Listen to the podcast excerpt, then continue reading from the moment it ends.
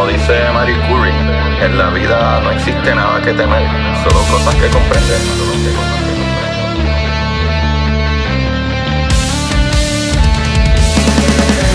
Recuerden correr y buscar la manera de aprender que más le divierta.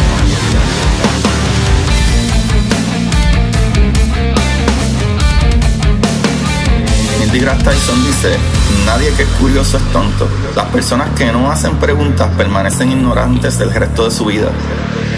Y para ustedes, esto es curiosidad científica.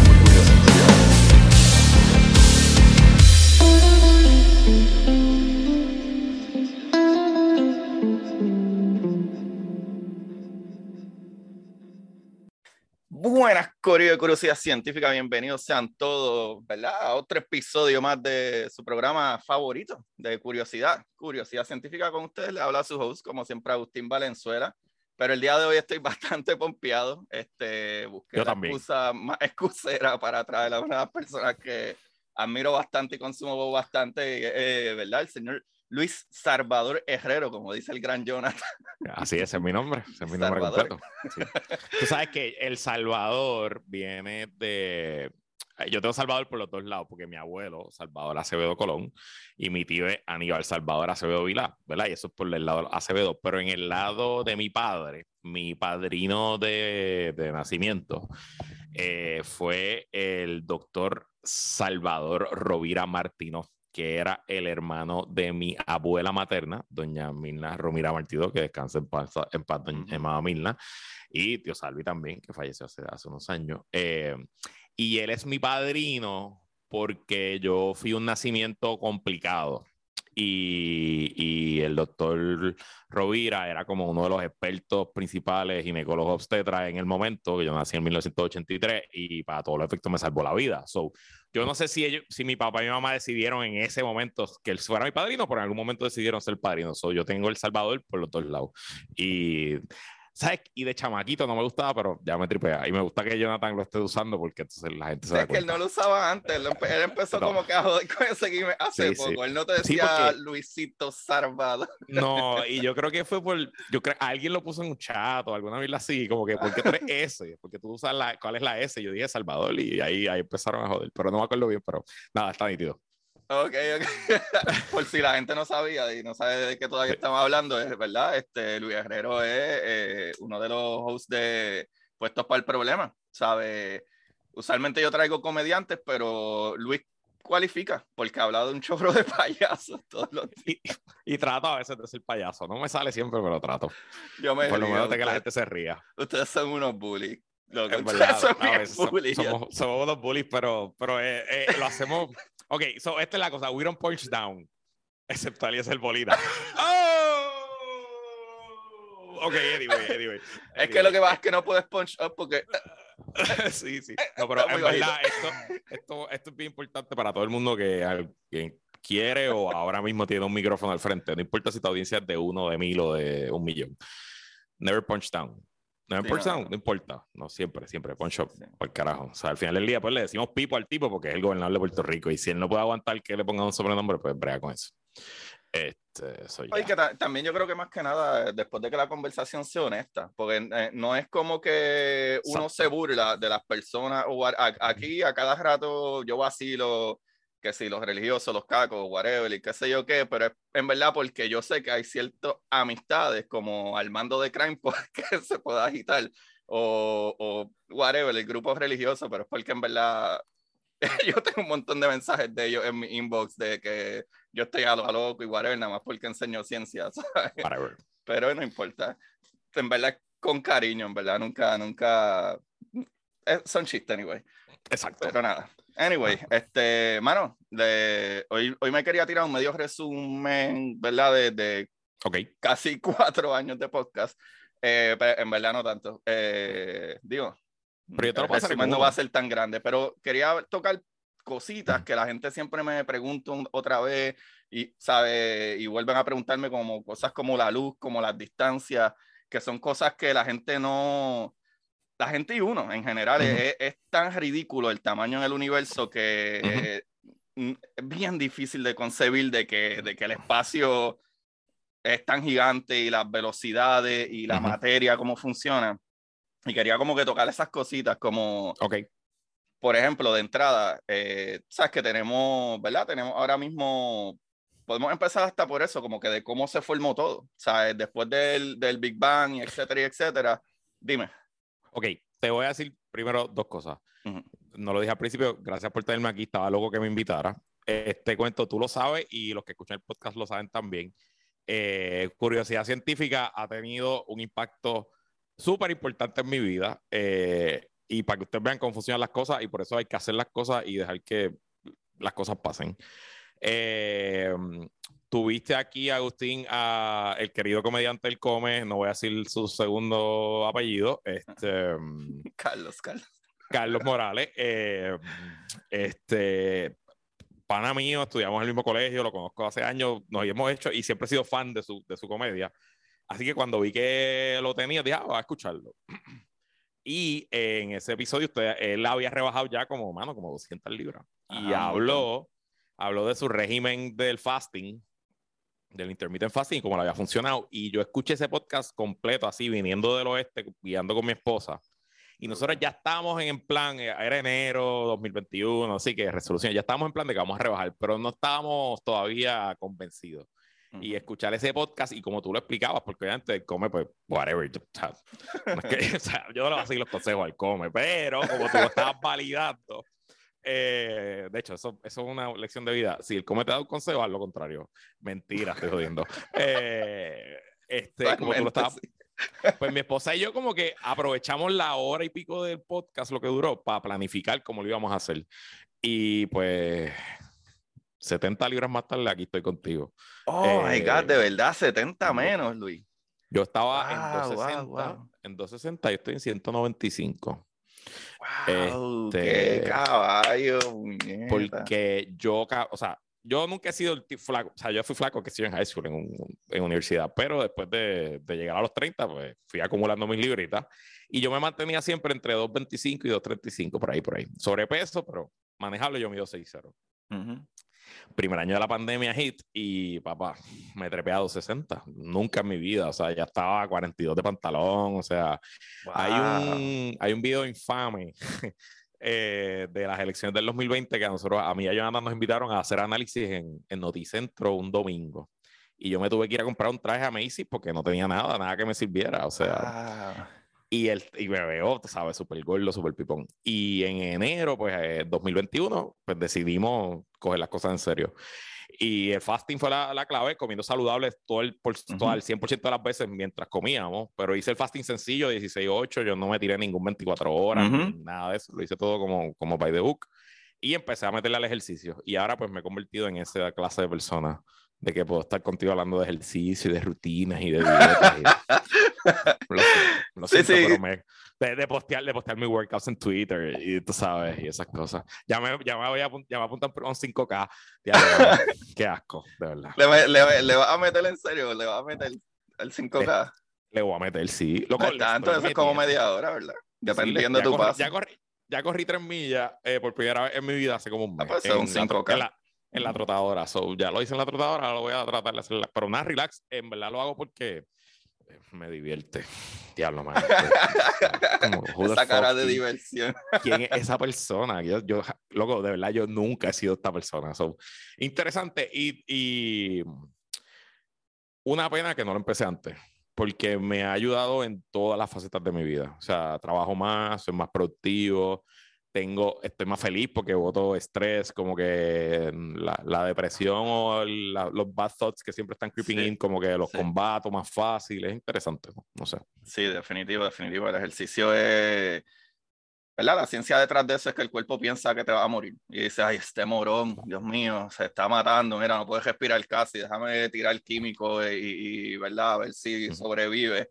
Y obviamente cuando paras, pues todo ese buche de químicos y drogas que crea tu cuerpo que te ayudan y te estimulan de una manera cabrona, digo, obviamente, ajá, mejora. Y hay otra cosita que, que siempre noto cada vez que la gente está tratando de, de, de, ponerse en forma o whatever, y es que la gente siempre habla de eso como que no, y está la dieta, y ese es otro error. Tú no debes de estar nunca a dieta, tú solamente tienes que escoger una buena dieta. Pues la palabra dieta se tornó en algo que tú lo haces porque quieres rebajar. y dieta es la palabra general para no, importa lo que sea, tienes una buena dieta o tienes una mala dieta, no importa para qué lado tú te vas. Pero eh, qué bueno, mano, en verdad, en verdad ahora me siento mucho más brutal de, de, tener esta conversación. No pares no pare de hacerlo porque tú no sabes qué efecto tienen tus podcasts en la gente que te escucha. Así que, mano, mientras haya público que le interese, tú sigas haciéndolo. Oye, y es increíble, increíble el público que yo pienso, yo creo que yo soy el único puertorriqueño que está haciendo podcast de ciencia en Puerto Rico y en muchas partes, aunque hay varios podcasts de ciencia en general, como en Centroamérica, en México hay varios buenos, en Sudamérica, este, en España y qué sé yo, pero tú puedes ver no solo como que la clásica, que, que, toda la gente es de Florida y Estados Unidos y un por ciento de Puerto Rico y después un por ciento en el resto del mundo. No, mano, en verdad, por ejemplo, en España los porcientos son sobre 11% del listener, que es como que, wow, hay de dar varias personas.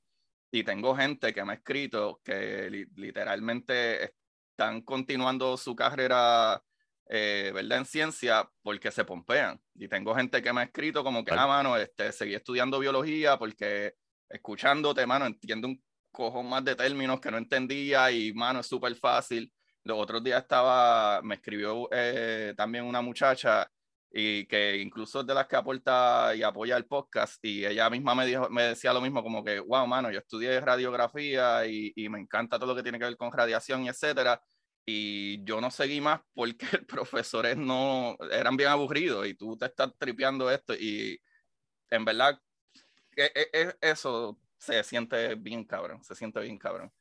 Sí, nada. Y, y, lo, y, lo, bonito de tu podcast, contrario a, a Puestos para el Problema, es que tu podcast mm, es evergreen en el sentido de que no pierde vigencia. O sea, el que describe eh, esta curiosidad científica en el episodio 123 y dice, diablo, este podcast está nítido, pues va, va, a coger el catálogo y lo va a subir y va a ver, ah, mira, pum, y va a escuchar. So, siempre hay, hay oportunidad para cosas. Eh, pues por problemas no, porque como es de Daily News, ¿verdad? De Current News, pues si te escuchas un episodio un mes después, pues realmente no, no, no tiene. Así que es una, una, cosa interesante. Ahí hay un... La ciencia que yo estudié, la ciencia de las economías, eh, ahí tú tienes un, un long tail problem buenísimo, porque tu producto gana valor con el pasar del tiempo. Tu catálogo, tu catálogo cada, cada día es más valioso. Sí, mano, de verdad que sí. Gracias, mano, gracias, gracias. Pues eh, eh, es súper chévere escuchar eso de ustedes, ¿verdad? De, ti, que tienen uno de los programas más exitosos, diría yo, de Puerto Rico, literal. So, gracias. Y nada, no voy a llorar, pero sí, mano, este, algo que está súper brutal con la ciencia es eso, que ahora mismo el catálogo que está aunque a lo mejor salga nueva ciencia, tienes que escuchar lo anterior para entender, ah, ok, cómo llegamos a este punto. Y yo creo, wow, estoy teniendo problemas de Puerto Rico. Sí, me imaginé. Ahí estamos, corrido de vuelta. este, pero, no nada. fue a mí que se me cayó, no sé fue a mí que se me cayó. Sí, no, no, no, no. Este, Luis tiene Aeronet, papá, eso no se cae. Eso, acá, eso es así, el mejor y más confiable internet de Puerto Rico, Aeronet. Pues, ok, anyway. eh, eh, mira, pues hablando de ciencia, ya que vamos allá, vamos allá. Ya, no, ya nos obligó la pausa. A mí siempre me ha encantado la ciencia. Yo consumo mucha ciencia, mucho periodismo de ciencia realmente. Eh, pero mi habilidad matemática es limitada. Así que yo siempre estuve claro que la ciencia no iba a ser mi, mi, mi, camino profesional. Además que mi personalidad no está para escribir papers. O sea, yo no podía estar... No, a mí el laboratorio no me gusta, a mí nada de eso me gusta. Eh, pero me encanta la ciencia y, y, de hecho, estábamos hablando fuera del aire, yo tengo un segmento semanal en mi programa de radio. Eh, que se llama el Jueves de Ciencia Boricua, es una colaboración con Ciencia Puerto Rico. Y básicamente todos los jueves a las 5 y 10 en mi programa Radio en Radio Isla, a las 10, eh, tengo 10 minutos, un científico, una científica boricua haciendo algo cool, junto a eh, la doctora Mónica Feli Mujer, que es la directora de comunicaciones de, de, Ciencia Puerto Rico. Y, y yo le tengo una fe brutal a la ciencia porque realmente, además del reggaetón, eh, Puerto Rico los, los, puertorriqueños y las puertorriqueñas son una superpotencia en, en la ciencia. Y hay científicos y científicas puertorriqueñas metidos en todos fucking sitios, loco. Y son gente, obviamente, extremadamente inteligente. Son gente con dinero con acceso a recursos y son gente que movilizan, se movilizan de una rápido, cuando María, cuando los terremotos, whatever, porque están en el planeta entero. Eh, mi mejor amigo, uno de mis mejores amigos, mi compadre, este, tú sabes, estudió conmigo de, octavo grado. Estudió en bachillerato conmigo, él está en psicología social y yo en economía. Hoy es, tú sabes, profesor de fucking Harvard de, neurociencia, es una normal, tú sabes, como what the fuck. Y eso es una persona de, de 100 que yo te puedo mencionar y que probablemente tú puedes mencionar. Y una de las cosas a largo plazo es que esa, esa comunidad se debería organizar más todavía. Ciencia PR está brutal, eso está cabrón lo que ellos hacen, pero todavía hay tanto más que se puede hacer. Y pues yo aporto mi granito de arena ahí todos los jueves tratando de, de highlight it. Y ha sido súper nítido porque hemos levantado dinero y estoy en un programa de mentoría para niñas de escuela intermedia y high school y, usando el programa hemos levantado como, ayudamos a levantar 6 mil pesos al año, que sé, o sea, que hacemos cositas. Wow, qué brutal. Deberías invitar a Mónica. Deberías invitar a Mónica. Qué brutal. No, no, ya la apunté, eh, Mónica Feliu, ya la apunté ahí. Pero sí que bueno que mencionas eso, porque, ajá, si ustedes se fijan, mi podcast habla de ciencia, ¿sabes? Esto, y bueno, igual que todos los podcasts, quien piensa que abre un podcast para hacerse chavo está bien mal, pero sí, porque honestamente pienso que necesitamos. No, no, obviamente. sí, sí. Pero tú no lo haces, esto no te motiva el dinero. El, motivo, el, dinero no llega adelante. Tienes que meterle un montón de trabajo de gratis, pero un... Nosotros le metimos cinco años antes de que esto facturara for real. La que facturar una cantidad que uno dice, wow, ok, como que Ok. no, pues, yo, yo mm. cobro algo, pero ese algo no me puede mantener, ¿sabes? Sí, eso te paga el internet, quizás la suscripción de Netflix, a lo mejor de suscripciones, así, la gasolinita que está heavy, pero sí, sí, sí, sí, Pero ajá, eso, eso mismo, está, está brutal lo que tú dices por eso mismo, porque ahora mismo yo también estoy trabajando con NASA de la mano, que me hice Solar System Ambassador, y eso es lo que yo hago, voy a ir charla a la escuela y todo esto y, empujando estos programas de STEM, ¿verdad? De, ciencia, matemática, ingeniería, tecnología, etcétera. Y, y ahora mismo, eh, para julio, ya empiezo con el Museo del Niño aquí en St. Petersburg. Eh, que, que, en verdad eso fue un contacto brutal que hice ya. Y, y sí, mano, Pompea, de verdad que, que, creo que sí, tenemos que seguir empujando la ciencia. En verdad, súper gracias por lo que estás haciendo. Tenemos que organizarnos más también, definitivamente. Sí, sí, sí, no, y, yo sé que a veces es contra natura, pero por, por las personalidades que atrae la ciencia. Eh, pero hay que organizarse y, y, activarse. Y si no quiere usted organizarse, pues dónele dinero a alguien que lo va a hacer por usted. Mira, entonces ya hablando de ciencia de verdad, uh, eh, con toda esa introducción, yo me leí a brief, a brief, History of Time de Stephen Hawking en la universidad y siento que mm, no estaba preparado. Como que. Igual que yo la primera vez que lo leí. Siento, o sea, pasó por mí, pero yo no pasé por él. Eh, así que mi primera pregunta para ti es, ya que estamos hablando del principio de todo. Muy bien. ¿Cuándo uno debería leerse ese libro? Después de que escuches la mitad de mis capítulos. Mentira, no, no, no, no. no. Así me gusta. Autopauta, eso es importante. no, no, no, literalmente. Eh, es bien difícil porque usualmente ya de adultos que nos empezamos a interesar en leer unas cositas aquí, unas cositas allá, pero actually tu libro va por ahí. So, cuando te leas este libro primero, después puedes leer el de Stephen Hawking. Okay. Ok, ah, ya, ya, ya, va por ahí, ya va por ahí. Eh, debe llegar next week. Pero anyway, este, ¿por qué? Porque yo lo explico de manera básica, literal, literalmente con un capítulo que tú busques o que googlees dos o tres cosas, como por ejemplo, algo importante para leer ese libro en específico que habla desde que empezó el Big Bang a cómo se forman las galaxias, es, es más cosmología que astronomía. So, Es más la física de un poquito más densa y de una manera rápido y fácil que la gente lo debe entender es como que hay una fuerza fundamental en el universo, ¿verdad? Que es la gravedad, la electromagneticidad, fuerza nuclear fuerte, fuerza nuclear débil. ¿Qué sucede? Y que, es constante en todo el universo. es constante en todo el universo. No importa el estado de la materia ni lo que esté pasando el proceso químico. Esas fuerzas están ahí. Eso está ahí siempre, no matter what. Eh, eh, y obviamente una vez eso se forma, pero esa fuerza, de las cosas que sabemos cuando miramos para atrás, ¿verdad? Lo que sabemos es que tuvieron que haber pasado alrededor de unos 300 mil años después del Big Bang, antes de que la temperatura bajara un poco más para lograr convertir esos gases y esa calor y esa radiación tan fuerte en partículas, para que se convirtieran en partículas, para que la gravedad y todo se empezara, digo, se empezara a expandir el universo por ahí para abajo.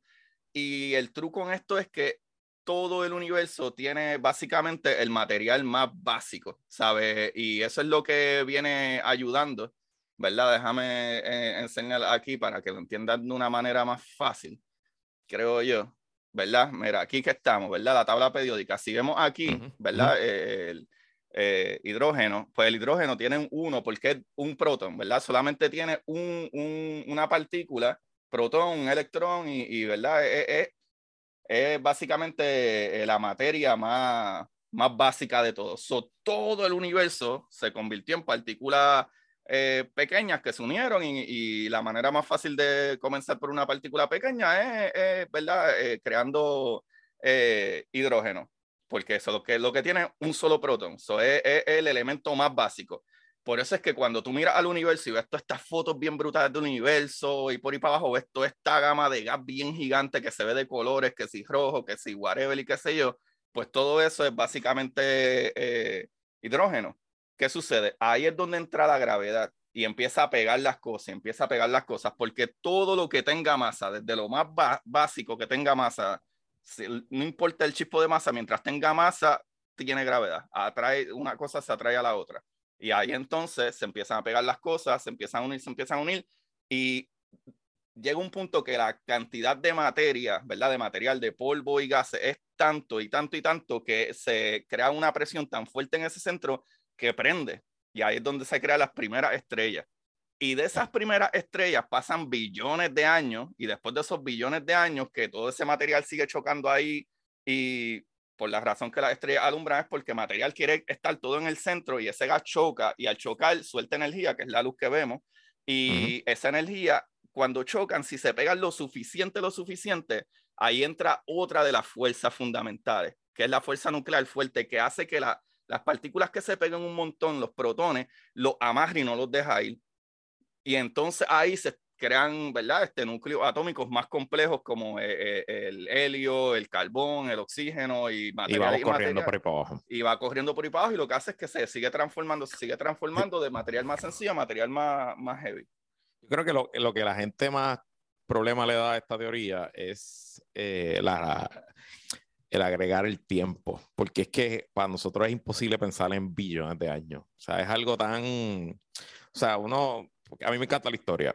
Eh, y uno piensa, tú sabes, en las pirámides egipcias. Pues eso fue hace, qué sé yo, cuatro, seis mil años, una cosa así, cuatro mil años. Probablemente entre eh, cinco mil y seis mil ya. ¿Me entiendes? Eso es nada. o sea, tú me estás hablando de billones de años. Ciento, Unos pares de cientos o miles después de Babilonia. Exacto. Tú me estás diciendo, tú me estás hablando a mí de que tomó billones de años de brincar. ¿Cuál es el, el, elemento 2? Eh, helio del hidrógeno, hidrógeno a helio. Pues imagínate cuántos billones de años tomó brincar del helio a tú y yo hablando aquí en este podcast. O sea, entonces eso yo creo que es lo que nos jode, eso es lo que empieza, tu cerebro empieza como así, como a sentir el strain, como que diablo, mano, porque está, está duro, está duro. Sí, no, no, pero está súper cool lo que dices porque es, e, es, medio complicado entender de que, ah, pasaron billones de años, pero entonces cuando tú entiendes cómo funcionan las cosas, eh, acuérdate que no es como que yo estoy aquí uniendo dos cositas y poniendo un bloque y poniendo un bloque hasta que construyo la pirámide. No, no, y, y, se construye por humanos que son como una décima parte del tamaño de la piedra que se pone. No, no, no. Estamos hablando de que la energía y la presión que hay dentro de esa estrella, aparte que el material, ¿sabes? nuestro sol, nuestra estrella, es una estrella cualquiera, o sea, no es ni, la, ni cerca de las más grandes ni las más ridículas, y como quiera, nuestro Sol es miles y miles de veces el tamaño de la Tierra, y la Tierra es gigantesca para nosotros. Pero incluso como quieran, la misma Tierra cabe como 1300 veces en Júpiter que otros planetas.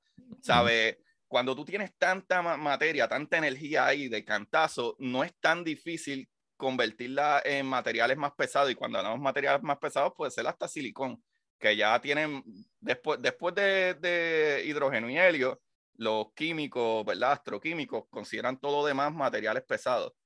Y no es, no es tan raro tú el de que, ok, es, es, literalmente una máquina de energía ridícula. Lo que pasa es que es tan gigante y tan gigante que mientras le quede suficiente material que pueda explotar y tratar de aguantar la estrella que no colapse, y choca y explota y aguanta la estrella que no colapse hasta que en verdad la cantidad de gas que puede eh, crear la reacción para aguantar que la estrella no colapse no es suficiente porque ya entonces hay materiales que no, no, ¿verdad? No, no, no crean esa fusión. So, al no crear esa función y fusión y no soltar energía, pues ya la estrella no aguanta más porque tiene exceso de material mucho más pesado y con mucha más energía tratando de caer ahí y ya no hay nada que lo empuje para afuera y es que colapsan la estrella y suceden cosas, ¿verdad? Como gigantes rojas o, o, explosiones, supernova o, o, hasta los mismos hoyos negros y toda esa cuestión. Y ahí entonces es que explotan y liberan entonces el material que es que crea los planetas. ahí es que estaríamos brincando los planetas y los elementos que tenemos aquí, después de que explotan esas primeras estrellas. Exacto. Y después el planeta tiene que formar la atmósfera, crear los continentes, tenemos que salir de la sopa del mar y all that shit. Eh, está, está cabrón. Y obviamente yo lo, yo lo creo que lo entiendo, eh, pero por lo menos puedo decir que ya, mm, ya me, me, tiene sentido. O sea, ya no, ya no lucho contra, contra la idea. Y, y honestamente me, me parece hasta, hasta bonito porque y pues es parte de la crisis existencial que tenemos todos como, como seres mortales. Pero lo acepto y soy de la opinión de que es tan corto nuestro tiempo en la Tierra que let's, make, let's do it, let's make the, o sea, me motiva un poquitito de entender la escala tan épica de, de la historia del, de, del tiempo, ¿verdad? el, título del libro. Y a la misma me hace humilde pensar que lo que yo hago aquí es tan poco importante que tratar de hacer lo mejor posible, pues me, es una motivación. Eso está súper brutal porque para colmo tú traes ese título y ese título, ¿verdad? De Stephen Hawking. Eh, hay hasta unas versiones que tienen un poco más de explicaciones después de la versión original de Stephen Hawking, que es eh, una versión que también Neil deGrasse Tyson escribe.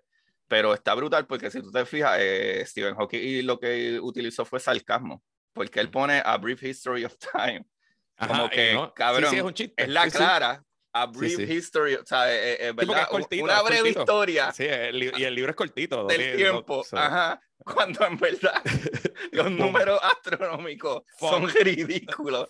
Son, son de, de, de miles de millones de años todo. Sí, sí, sí, sí. sí. Y, y, no está tan loco pensar de que ahora mismo nosotros somos, ¿verdad? Los, los, humanos, los homo sapiens, nosotros lo que tenemos a lo mejor son alrededor de unos entre 7, mil, 7 eh, millones, maybe a 10 millones los Homo sapiens. O sea, obviamente los florales, los, los Homo erectus y todo eso, pues ya un par de años más. Pero entonces cuando tú ves más para atrás, es que antes de todos nosotros, 65, 66 millones de años, había un cojonal de especies que ya no existen. Que ya no existen, punto. Se acabó. Que, que, hoy, que hoy son gasolina aquí para, nuestra, para nuestros vehículos, tú sabes. Ajá, literal. literal, literal. So, en verdad, cuando tú lo miras de esa perspectiva, no estás loco decir como, ah, ok, es verdad, eh, el planeta Tierra tiene como 4.5 billones de años. O sea, eso no es tan, tan loco. Pero algo también que está súper brutal con, con, eso y entender eh, los tiempos, ¿verdad? En, en, cuestión del universo, es que cuando podemos entender la, eh, el tiempo, podemos pegarlo básicamente a la distancia.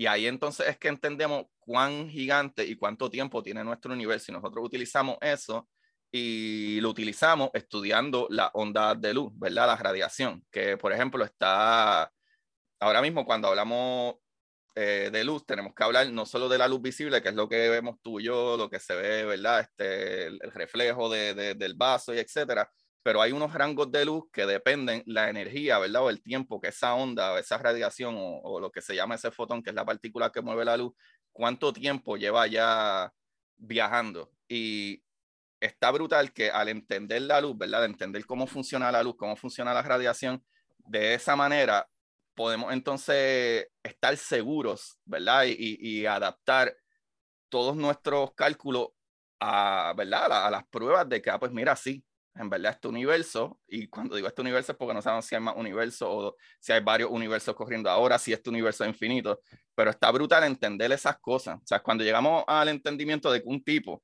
en los 1600 de momento tenía un prisma y de momento se dio cuenta que la luz blanca entra y cuando sale, salen diferentes colores. Ah, porque dependiendo el tipo de radiación, o sea, el tipo de onda que, ¿verdad? Que va viajando y pasa por un medio, en este momento estaba pasando por el prisma, van a diferentes velocidades, entre comillas, ¿sabes? que igual son velocidades ridículas, son velocidades de 300 mil kilómetros por segundo, pero... pero difíciles de entender y de, difíciles de, comprender. Hay un experimento bien bueno que cuando eh, los astronautas fueron a la Luna, ellos dejaron un, un, un espejo allí y nosotros desde la Tierra disparamos un láser todo el tiempo y sabemos que, ¿verdad? El laser tarda 1.3 segundos comparado con la velocidad, con la distancia que está, ¿verdad? La, la luna, que identifica mucho más de la distancia, ¿verdad? De, de mucho más de, pruebas, lo que, ¿verdad? Einstein y muchos de estos físicos pusieron como que, pues mira, la luz viaja a la velocidad de la luz en el vacío del espacio. No, te digo, ya ni me acuerdo bien qué carajo te iba a decir. Eh, ah, aquí va. ¿Verdad? Que, que, al final del día, ¿no? Y eh, la, clave de ese momento que ese, esa persona en el 1600 que miró el prisma y dijo, wow, es dejar, eh, ponerse a pensar que hay algo más allá de lo que nosotros percibimos con nuestros sentidos, ¿no? Y ese pensamiento conceptual, ese es el brinco. Ahí es que tú dices, ok, algo cambió. Eh, y estudiar cómo eso pasó me, parece importante y también aplicarlo a la, a, la, vida cotidiana, de que no siempre confiar solamente o creer ciegamente porque lo vemos o lo escuchamos o lo leemos, eh, sino de empezar cualquier otro escenario y mirarle esos escenarios ahí. Eso que trae está súper brutal, eso que está súper brutal, yo creo que está súper bueno para irnos por ahí mismo. Es que eh, lo que dice es verdad de que, ah, ok, espérate, ahora hay que ver esto de otra manera, es que eso nos ha salvado la vida un montón de veces. ¿A qué me refiero? Ahora mismo, saber de que, espérate, o sea, que lo que yo estoy viendo con mi ojo no lo puedo confiar. O sea, que hay otros rangos de luz, o sea, que hay, hay, hay otra manera en que las cosas reflejan lo que estoy viendo. Y, por ejemplo, un buen ejemplo que yo puedo traer de eso es cuando estamos hablando del mismo observatorio de Arecibo, el difunto observatorio de Arecibo el observatorio de Arecibo funcionaba con el rango de luz, ¿verdad? De onda, de radio. ¿Y qué sucede? Igual que, que ahora mismo el telescopio espacial que, que sale las imágenes alrededor de julio, el James Webb, trabaja con ondas de, de luz, eh, ¿verdad? Eh, en infrarrojo. ¿Por qué? Porque hay cosas que a simple vista o con telescopios, como telescopios espaciales como Hubble, no se ven, porque están en otro rango de luz. Eh, y algo brutal que hacía el telescopio de, de, Arecibo es que él enviaba señales de radio y esas señales chocaban y él las recibía para atrás y se podía interpretar esa data y podíamos ver como son los, eh, sonars que tiran un sonido y donde rebota, pues, ah, mira, ahí hay algo. Si no, no hubiésemos identificado un montón de cosas como asteroides, eh, ¿verdad? Que nos pueden literalmente eliminar. Y gracias a eso, gracias a todo este tipo de equipos que trabaja con ondas de radio que pueden, digo, ondas de luz en general, como infrarrojos, radio, microondas, podemos identificar dónde están estas piedras que son lo suficientemente grandes que pueden destruirnos.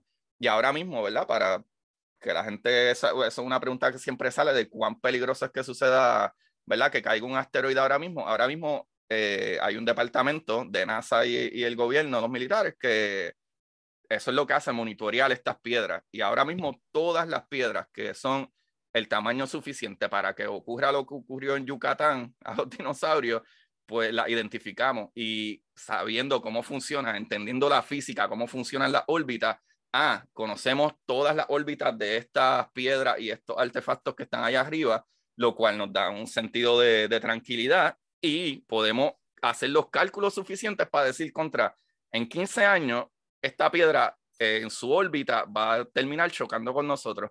Ah, y ahí podemos enviar, eh, ¿verdad? Este, experimentos como ahora mismo de NASA, que tiene eh, a Rex, que, a DART, perdón, a DART, que es una misión que salió ya y va a chocar contra este, ¿verdad? Va a disparar básicamente un pedazo de, de ¿verdad? De, de, de, metal para que choque contra este asteroide para moverlo un poquito de su órbita. ¿Por qué? Porque tú lo que necesitas un chispitito. Sí, claro, porque a, nivel cósmico ese cambio aquí a miles y miles de millones de kilómetros cambia, cambia toda la trayectoria. Ajá, ajá. Y, entendiendo esas cositas, eso nos pone súper al día. Y está brutal de que, de que, ajá, de que pasamos a, de, de, de, que no sabíamos nada y lo que veíamos con nuestro ojo era lo que existía, a entender como que, ah, mira, es que hasta en otros diferentes rangos de luz podemos identificar cosas que no sabíamos que existían, incluyendo poder contestar las preguntas más brutales de que si estamos solos en el universo, ¿sabes? Ok, ya que traes el tema de estar solo en el universo, y estamos, ¿verdad?, con eh, temas existenciales. Eh, en, en, el Smithsonian del espacio, una de las displays más aterradores eh, es como que el que te hacen la, los odds, como que hubo un científico, no recuerdo el nombre, que básicamente dijo que eh, vamos a hacer el cálculo, si uno de un billón de galaxias y si uno de un billón de planetas, de sistema solar y si uno de un billón de planetas tuvieran vida, hay como 800 millones de especies inteligentes en, el universo. Drake, ajá, se fue Drake. Entonces, eso lo suma a esta otra teoría que tampoco recuerdo eh, quién es el autor, de que básicamente dice que hay una línea que siempre la especie que descubre la otra la acaba, la elimina. Y que si tú, si nosotros mañana en Marte descubriéramos los residuos de una especie superior que existió en algún momento y que wipe out, debemos pensar que tengamos cuidado porque quien carajo mató a esa gente nos va a venir a matar a nosotros tarde o temprano. Eh, y pues no sé, mano, me da un poquito de existencial dread. Y yo te digo, yo era el chamaquito que creía en la, en la, exploración espacial y que me encanta la ciencia ficción, es mi género favorito. Pero ya, ya no crees la, en la exploración espacial. Estoy confligido. No quiero decir que no creo, creo que es importante, pero no creo que es necesariamente bueno. Y un poquito me jodió el libro Sapiens, que no es, Muy buen libro es de biología. Me jodió porque donde los humanos llegamos, los Homo sapiens, llegamos, acabamos, arrasamos con todo, acabamos con toda la fauna gigante, acabamos con las otras variantes de, de, los homos que existían, etc. etcétera. Y tú sabes, nada como la los nativos de Tasmania que, que lo descubrieron en el siglo XIX después de 20.000 años de, de, estar completamente solos y aislados y en nada, como digo, lo descubrió el Captain Cook, eso fue que se siglo XVII, y ya para el siglo XIX quedaba una sola mujer Tasmania y la tenían en un zoológico humano, así como quedando tours por Europa. Eh, entonces yo digo, pues mano, el día que lleguen los aliens aquí, nos van a hacer eso. O el día que nosotros tengamos tanta tecnología y tanta potencia que descubramos otra especie, le vamos a hacer eso. Entonces me da, me da como, me da la depre. Fíjate, yo soy un poquito más, uh, ¿cómo se dice la palabra? Más como que, que, tengo más hopes por el hecho de que más, optimista. ajá. Este, y te voy a decir por qué. Porque a pesar de que usualmente gobernante o individuo en la historia de nuestro planeta, porque es la única especie que conocemos, o sea, el, el único sitio donde sabemos que existe vida ahora mismo, si tú te fijas, eh, yo, yo me atrevo a decir que el 99% de los humanos son buenas personas. Eh, siempre ese, ese, lo que pasa es que... Si no, no, sé si el 99. es, bueno, es, un buen debate. Es un buen debate. El 89%. Ok, te la voy a dar, te la voy a dar. te, te, voy a, es más, te la voy a dar, te la voy a dar. Creo que sí, creo que sí. Pero... Que, esta es mi teoría personal. Eh, nosotros todos creemos que somos buenos. Eh, y la varianza entre bueno y malo depende de la decisión ante ti, porque uno puede ser malo en una decisión bien menor, eh, o uno puede, como que sé yo, dar un corte pastelillo, whatever, eh, este, y seguir siendo una buena persona, ¿no? Nada, whatever, eso déjalo otro para psicología, sociología científica. pero, pero, ¿para dónde ibas? ¿Para dónde ibas? Como que sentí corta tú. Que que depende de tu definición de, de ser buena persona o no. El individuo puede ser bueno, pero la especie no es buena. Nuestra especie es como diablo, mano. ¿Sabes qué es lo que yo pienso? Lo que yo pienso es de que, y a lo mejor yo soy demasiado bobo, no sé, a lo mejor muy ingenuo, pero yo pienso que mientras más educación surge, ok, lamentablemente tengo que volver a tirar la religión, ok, no, a propósito, se lo juro. Yo soy, yo soy, este ateo desde los 18 años, tú dispara ahí lo que tú pues, quieras. Ok, ¿qué sucede? ya que hablaste de Sapiens y en ese libro en específico, también hay otro libro que te recomiendo que se llama Why Science Slept for 16 Centuries. No sé si lo has eh, leído o no. No. Pues a todas estas, si tú lees esos dos libros, parecían, son completamente dos personas diferentes. Pues el de Sapiens es de Jabal, este, no me acuerdo ahora el nombre de él, pero el de Science Led for 16th Century es otra persona completamente diferente. Pero ellos hablan. Lo voy a comprar eh, ahora en el Kindle. Pues el de, ajá, pues el de Sapiens, sabes que ellos empiezan desde, ajá, desde que empezaron los homos, whatever, bla, bla, llegan a Babilonia, empiezan a hablar de cómo comenzó la escritura, hasta que llegan más o menos al área de Grecia. Y cuando están más o menos en el área de Grecia, este, sucede, ¿verdad? Lo de que Roma invade eh, a Grecia como 300 años, algo así antes de Cristo. Eh, descojonan todo, se quedan con todo, whatever, por poder en general. ¿Qué sucede? Viene, eh, ¿verdad? Un tiempo después, 300, 500 años después, de, ya después de Cristo, que viene este, ¿verdad? Constantino y decide, ah, tenemos que hacer un libro de leyes, de reglas, para poder controlar la mayor parte que podamos, porque ya tenemos tanto territorio que es casi imposible controlarlo. A imposible gobernarlo. O sea, o sea, que hay que buscar una manera de, de, de controlar a estos pendejos. So, vamos a crear estas leyes que son dadas por un dios, que son dadas por whatever. Tenemos la excusa de, de, unas historias que supuestamente hay por ahí, de un tipo que crucificaron. Ah, pues mira, eso, eso en página chévere. Pues meten ese, en ese libro las leyes de, de cómo, ¿verdad? Este, eh, ¿verdad? Las leyes de, de, los esclavos. Meten ese libro las leyes de las mujeres. Meten ese libro de cómo se supone que tú tienes que tratar a, a, tu whatever. Las leyes de si mata a alguien, cuál es el castigo. ah, pues perfecto, ya lo tenemos. Y la opresión, porque acuérdate que lo que la gente piensa es que esto, América eh, eh, y el resto del mundo existió siempre a la par y no. Todo, eso no existe ahora existió siempre. Eso, es la, gente vive así. Ese es el error. Cuando tú miras desde una perspectiva de que, ah, ok, es que Roma era todo. Roma era todo, cabrón, todo. ¿Sabe? Había uno que otra cosita por ahí, pero básicamente Roma era todo y este era eh, el que imponía todo lo que a ellos les salía del forro y tenían que controlar. De ahí, de ese sitio, es que se esparció todo lo demás. Sabe que salió España católica, este whatever católicos, todos católicos, y ¿con qué? Basado en las mismas leyes y las mismas reglas. Cuando tú empiezas a aprender que los valores humanos van mucho más allá de lo que te dicta un Dios, que es un Dios celoso y es un Dios súper chismoso, que, que, brother, es un caprichoso de que si tú no me quieres a mí, yo voy a, a, maldecir tu generación y la generación de tu generación y la generación de la generación, como que, wow, ese, ese, ese Dios suena más humano de lo, que, de lo que yo pienso. Entonces, cuando tú ves todo, lamentablemente todo el mundo, todo el planeta se permió de esas leyes originales traídas por una idea de un gobierno que quería controlar. Y cuando tú ves dentro de, de, eso, la gente que se oponía a esa religión, la gente que no le hacía sentido, gente como tú y como yo, que desde de, que estuvo 1600 años que tú no podías decir, ah, mira, yo creo que el planeta es redondo, ah, mira, yo creo que nosotros no somos el centro del universo, yo creo que nosotros, eh, somos un sistema eh, heliocéntrico, no geocéntrico. No, no, no, no. Esto es creado por Dios. Tú no, o sea, por 1600 años no se podía hablar de eso. So, ¿Qué sucede? La educación se cortó y todo, todo lo que existía, incluso desde antes que se creara la religión. Imagínate, eh, Luis, nosotros hace 3000 años atrás, en una cabañita o en una cueva, y de momento llega María. Y tú sientes ese, ese ruido y ese monstruo gritando porque el huracán parece un monstruo, ¡ah! algo exagerado, y cuando tú sales está todo esbaratado. ¿Tú te crees que tú vas a pensar que fue un viento que rompió esto? Viento y lluvia, pero es que, ¿cómo va a ser que el viento y lluvia? Eso no hace sentido. eso tiene que ser algo, Sí, porque mira, mira la destrucción que creó eso. Ah, porque no se entendía que la temperatura crea una depresión que la, eh, eh, ¿verdad? Cuando el agua calienta, sube y el agua fría baja y se crea, ¿verdad?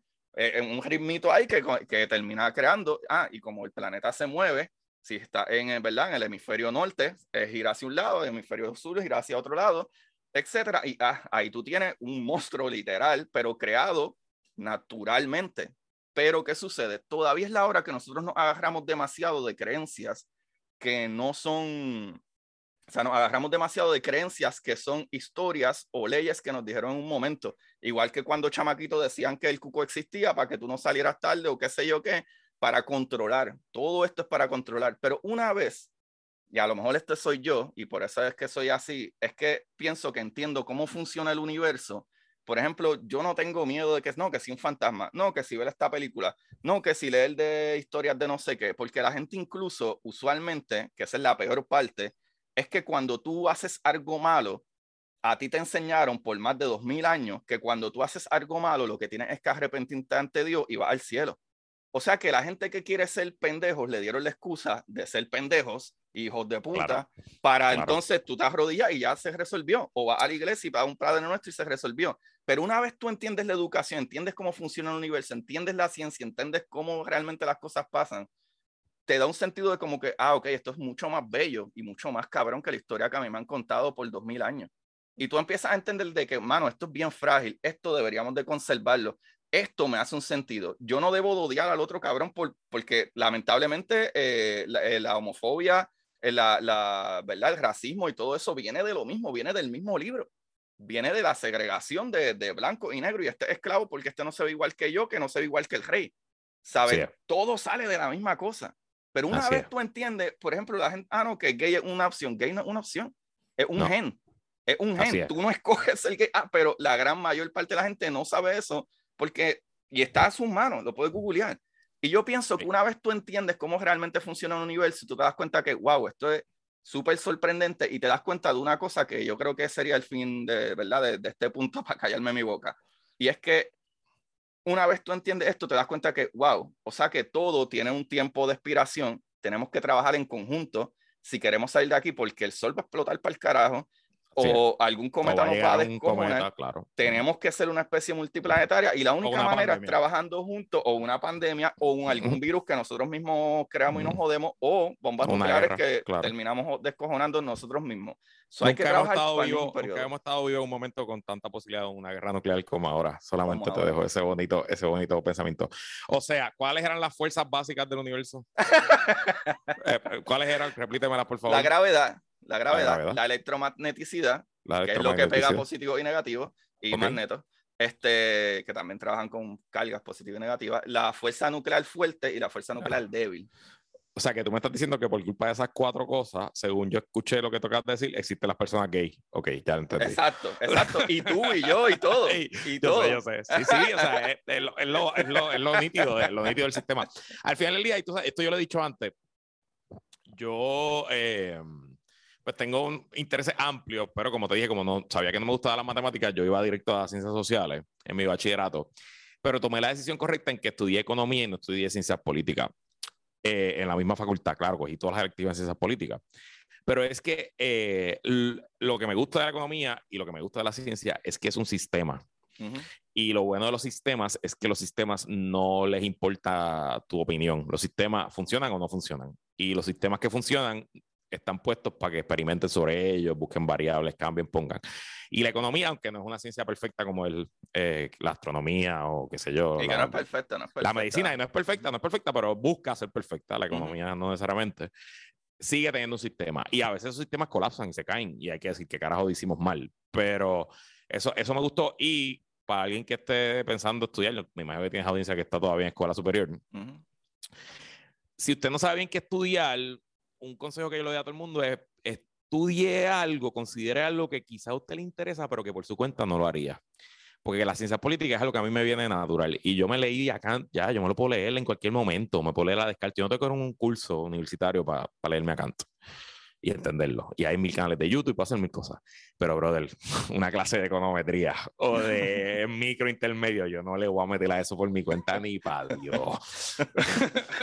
Olvídate de eso. Pero tú sabes que lo... Yo va a tener la presión de un examen, de un, de un, laboratorio que tengo que pararme en la pizarra, hacer algo y, y de y de, y de, estudiar y de aprender. Y me funcionó. ¿sabes? Fue una buena decisión que tomé a los 18 años. Qué brutal, porque a los 18 años yo me estaba con Tomé muchas malas decisiones, pero esta fue buena. Esta fue buena. Mano, hasta los otros días estaba tomando malas decisiones. Pero qué interesante que me enteré ahora que tú naciste en el 83, o sea, tenemos la misma edad probablemente. Yo nací en el 83, en marzo del 83. Este, este... pues yo nací en septiembre de 1983, así ah, que pues somos, somos nuestros primeros nuestros primeros eh, cartoons fueron He-Man, eh, después los Ninja Turtles, Silverhawk, este, este... Silverhawk, jugaste el Nintendo 8 bit, después jugaste el Super Nintendo, en casa éramos una casa de Genesis, nosotros tuvimos el Sega Master System y el Sega Genesis. Eh, y nada, sí, eso básicamente es lo mismo. Y nos gustan los podcasts y somos unos millennials, unos elder millennials. Ajá, ajá. Mano, pero, ajá, volviendo atrás, volviendo atrás, exacto. O sea, por eso es que te digo, como que para mí, esto que yo hago, eh, pienso que es lo más importante por el hecho de eso, de que oye, y tú puedes creer en Dios.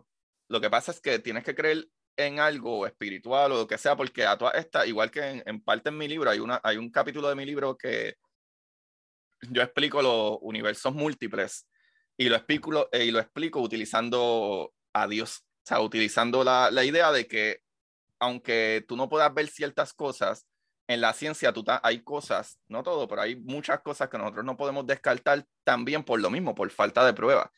Pero si los cálculos, en el caso de la física, si los cálculos hacen sentido, eh, es súper posible que, que, que, las cosas funcionan así. Como lo que estábamos hablando ahorita de la luz y, de las cosas que podemos ver y no podemos ver, eh, nosotros, por lógica, por todas las galaxias que se podían identificar allá afuera, por todas estas estrellas y luces que se veían en el cielo, ¿qué es lo que hacía lógica? Es imposible que veamos todas esas bombillas allá, o sea, todas esas estrellas, que son miles de billones de billones de estrellas, y solamente nuestra estrella tiene ocho planetas, ¿sabes? Es imposible que no haya más planetas, o sea que por deducción hace sentido y está increíble que venimos a descubrir el primer planeta, que incluso también fue el Observatorio de Puerto Rico en el 92, los otros días. Los otros días. Teníamos nueve años. Teníamos nueve años. Los otros días. Y en el 95 fue que confirmaron realmente, ah, mira, sí, un planeta. ¿Sabes? Eso, nuevamente, ajá, ¿sabes? Pero yo creo que tú no puedes, como tú decías, de lo mismo de, de, lo que tú estudiaste, pues la ciencia funciona de la misma manera que para mí esa es la parte que a mí me tripea de la ciencia. No importa si tú crees en ella o no, no, no deja de ser menos cierta. Este, no, sin duda. Y, y, a, mí, a mí me encanta, me fascina y, y estoy puesto para, de nuevo, eh, si usted está haciendo algo interesante, eh, por ejemplo, yo tuve uno de los mejores jueves de ciencia boricua, fue con este eh, científico boricua que encontró como así como un fósil prehistórico de un coquí. Y salió, lo publicó. No fue Jorge Vélez. Sí, creo que fue Vélez, de Los Ángeles. de Los Ángeles. Sí, de ah, Los Ángeles. Y me prometió, él, él, trabaja en el Museo, en el de, museo de, de, Historia Natural de. Historia Natural de ley. Ya me prometió, la próxima vez que yo peleé ya tengo el tour VIP con él, ya él me lo dijo. Eso, eh, eso está ahí. Vamos, vamos a cuadrar algo porque él, él me, eh, la otra vez yo estaba hablando con él, panita, panita, incluso la ha salido en este, en este programa varias veces y, y me dijo eso mismo. Y vamos a ver, sabrá coincidimos algo, no sé, para ver pues el museo de verdad. Porque no sé si él te dijo sí, el museo. Sí, sí, yo quiero ver, yo quiero lo que está atrás. Sí, sí, yo quiero que ver lo que está en, la, en, las cajas, en las cajas y en los laboratorios. Eso, sí, sí, sí. Sí, sí, que me enseñan lo que ellos ni saben qué carajo es. Yo quiero que ellos me digan, mira, esto que está aquí, nosotros no tenemos ni puta idea que no sabemos de dónde salió ni cómo es.